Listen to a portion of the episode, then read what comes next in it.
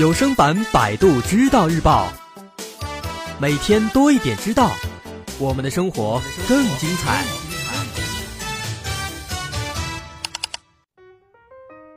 今天咱们再来研究一个很有意思的问题。平时我们在看书、看报，或者不管是在看什么东西吧，只要是在看的时候，看文字的时候，其实啊，如果留心的话，咱们会发现一个问题，在这个时候啊，我们的内心其实是有一个声音在帮助我们念这些文字的。念了之后，哦，咱们大脑就知道这是个什么字儿了。而且这个声音啊，它是哪儿都有，无处不在，甚至是我们现在抬头看这个钟表，看看几点了。一看哦，十点了。这个时候其实也是有一个声音在告诉我们现在十点了。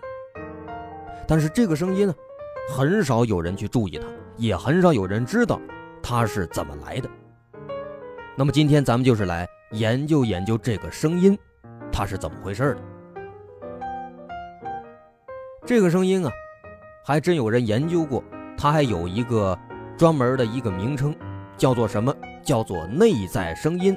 或者呢，也叫内在对话，说的是正常人生活当中的一部分。它不仅出现在我们的记忆、计划和反思当中，跟这个逻辑思维和自我激励机制也是息息相关的。它是我们自我意识存在的一个标志。这个内在声音呢，甚至可能就是我们的灵魂本身。所以，笛卡尔当时说过一句很著名的话，叫。我思，故我在。咱们可以举一个很平常的一个生活片段，这么一个例子，来看看这个声音它是怎么体现的。比如说，到了下午快晚上，这个时候呢，我们的记忆当中啊，我们的大脑就会告诉我们，你可别忘了去接孩子啊。然后呢，这个时候你下午还有很多事情，大脑呢就会给你列一个计划，这个声音就会告诉你，我要先跟。小王去喝咖啡，然后呢，我去市场买菜，然后回来，我顺路把孩子给接了。但是呢，结果你忙完一顿之后，发现忘了接孩子了。这个时候呢，你大脑当中的这个声音就会提醒你，就会告诫你：“哎呦，我怎么把孩子给忘了？”哎，这就是一个非常好的体现。当然，这个内在声音呢，这种内在声音它发生的这个情况，这个体验。在我们每一个人身上都是不相同的。有一些人，他的这个自言自语可能会使用一些更精简的抽象的符号语言来表示。当然，还有一些人呢，他的这个内在声音啊，就非常的严谨，非常的公正吧，那意思，就像是一些这个教科书一样，哎，都是一些充满严谨、一些考究的一些词语在那跟你对话，严丝合缝的，还在脑子里边呢有问有答，挺有意思。甚至于呢，这种情况严重的时候啊，这些虚拟场景跟某些现实场景啊，好像有时候还能正好吻合起来，挺好玩。另外，这个内在声音它出现的这个频率也是因人而异的。有的时候啊，有的人这个大脑里边这个声音天天在那絮絮叨叨，哎呀，睡觉都没完。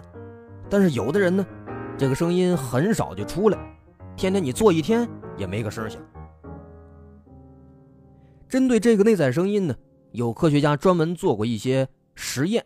当然，这个实验是针对低龄儿童的，验证什么？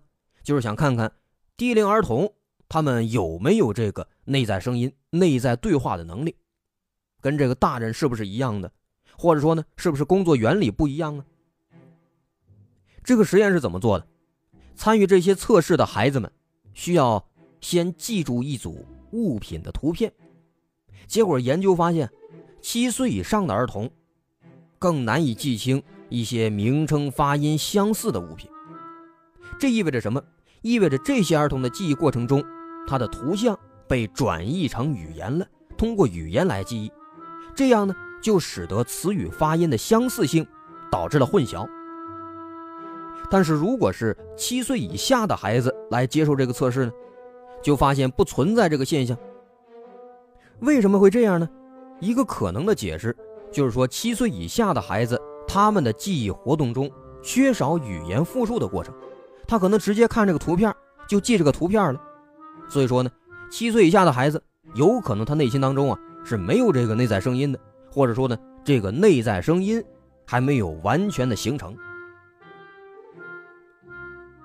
平时爱看恐怖片的朋友，可能都能够发现一个规律，在这个电影里边，很多儿童会跟一些幻想当中的人物对话，哎，这个情景呢，往往就会被人们感觉非常非常的恐怖，非常非常惊悚。但是实际上，这个情况啊，这种情节的设计，它也是普遍存在在我们的生活当中的。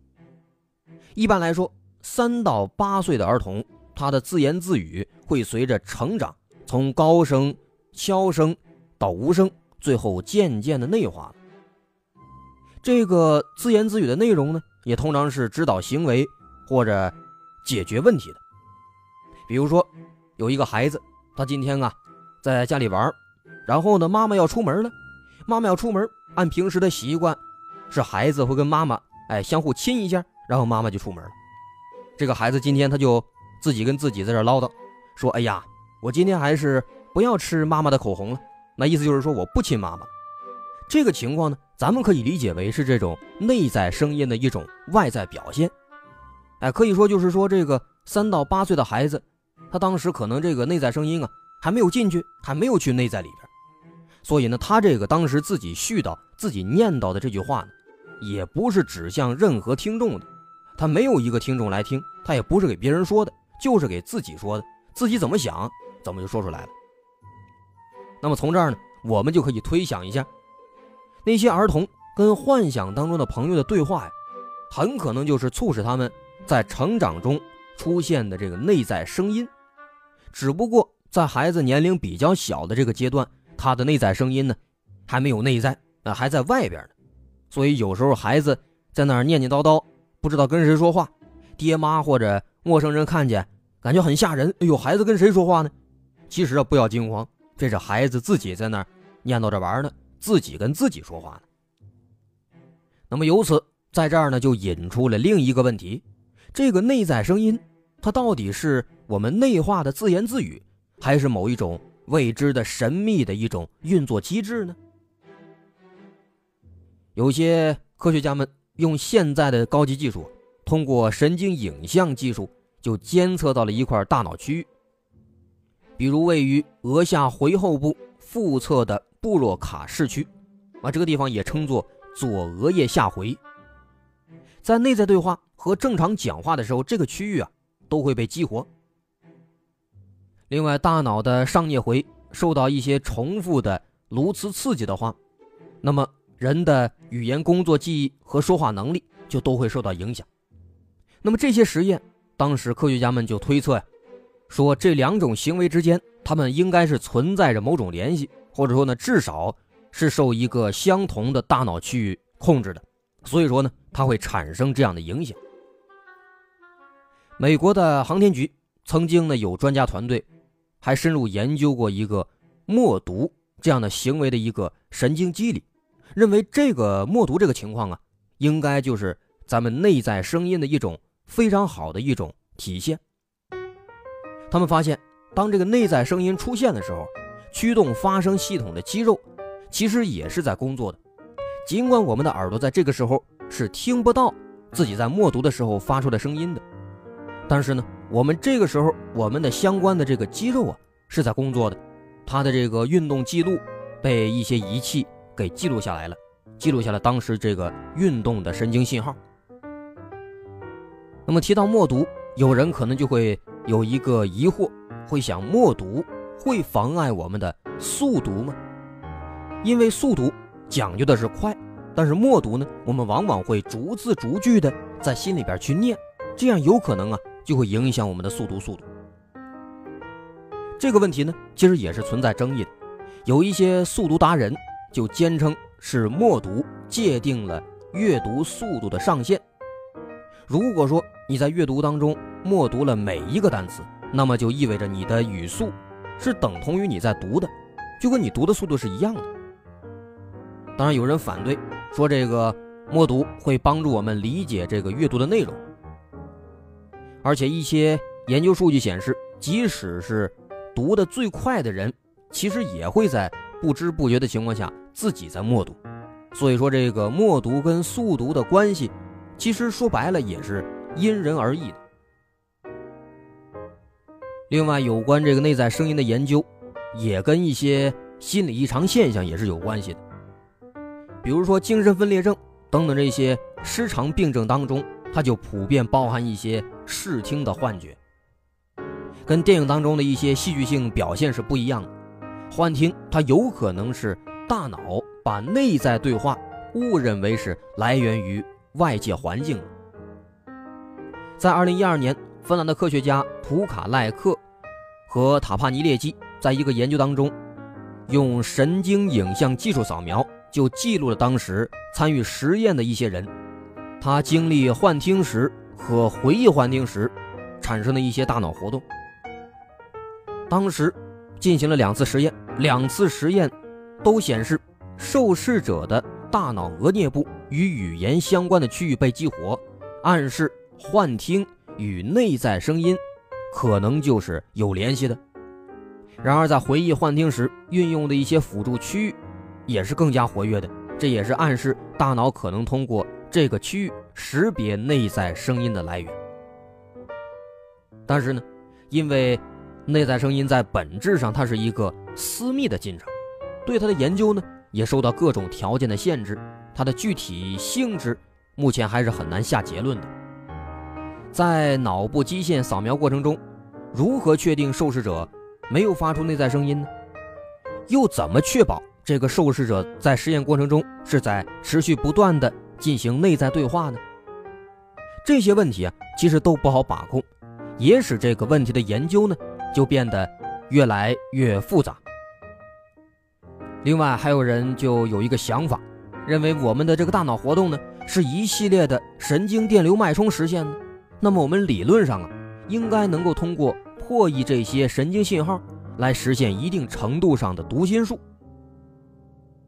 我们的大脑是由超过一千亿个神经元构成的，相当一段时间之内不会有任何技术能够处理这样规模的这么庞大的复杂的数据。但是啊。尽管如此，有一些科学家呢，还是进行了一些破译工作。比如，就在去年，耶鲁大学的研究者就基于受试者脑活动的监测结果，成功的重建了他们的记忆图像。在其他一些实验中呢，研究人员也会试图从观看视频片段的受试者的脑活动当中来重建这个活动影像。不过呢，这些实验的结果，呃，虽然并不是完全一致吧。但是基本还是能够还原了输入图像的一个大概的一个样子，不过结果看起来啊，更像是原图的一个惊悚版，哎，比较抽象，比较惊悚。另外呢，这些实验它需要事先建立受试者的脑电波模式库，所以呢，实验中的受试者也必须全程都躺在一个笨重的一个磁共振成像的一个设备里边，这些地方都会极大的限制。这项技术普及，但是啊，它仍然还是有巨大的开发潜力的。如果我们能够及时转移大脑神经信号，那么就可以使瘫痪者能够自由地控制轮椅，能够使一些不能说话的人能够通过随身的设备能畅所欲言了。当然了，从伦理角度来说，内在声音作为我们心灵的一个比较隐秘的一部分。几乎不会有人愿意把它完全的给露在外边，露在外人面前。尽管我们现在是不需要担心这个问题，但是呢，我想在未来这项技术它肯定是会实现的。好，这篇文章来自百度知道日报的合作机构一心理。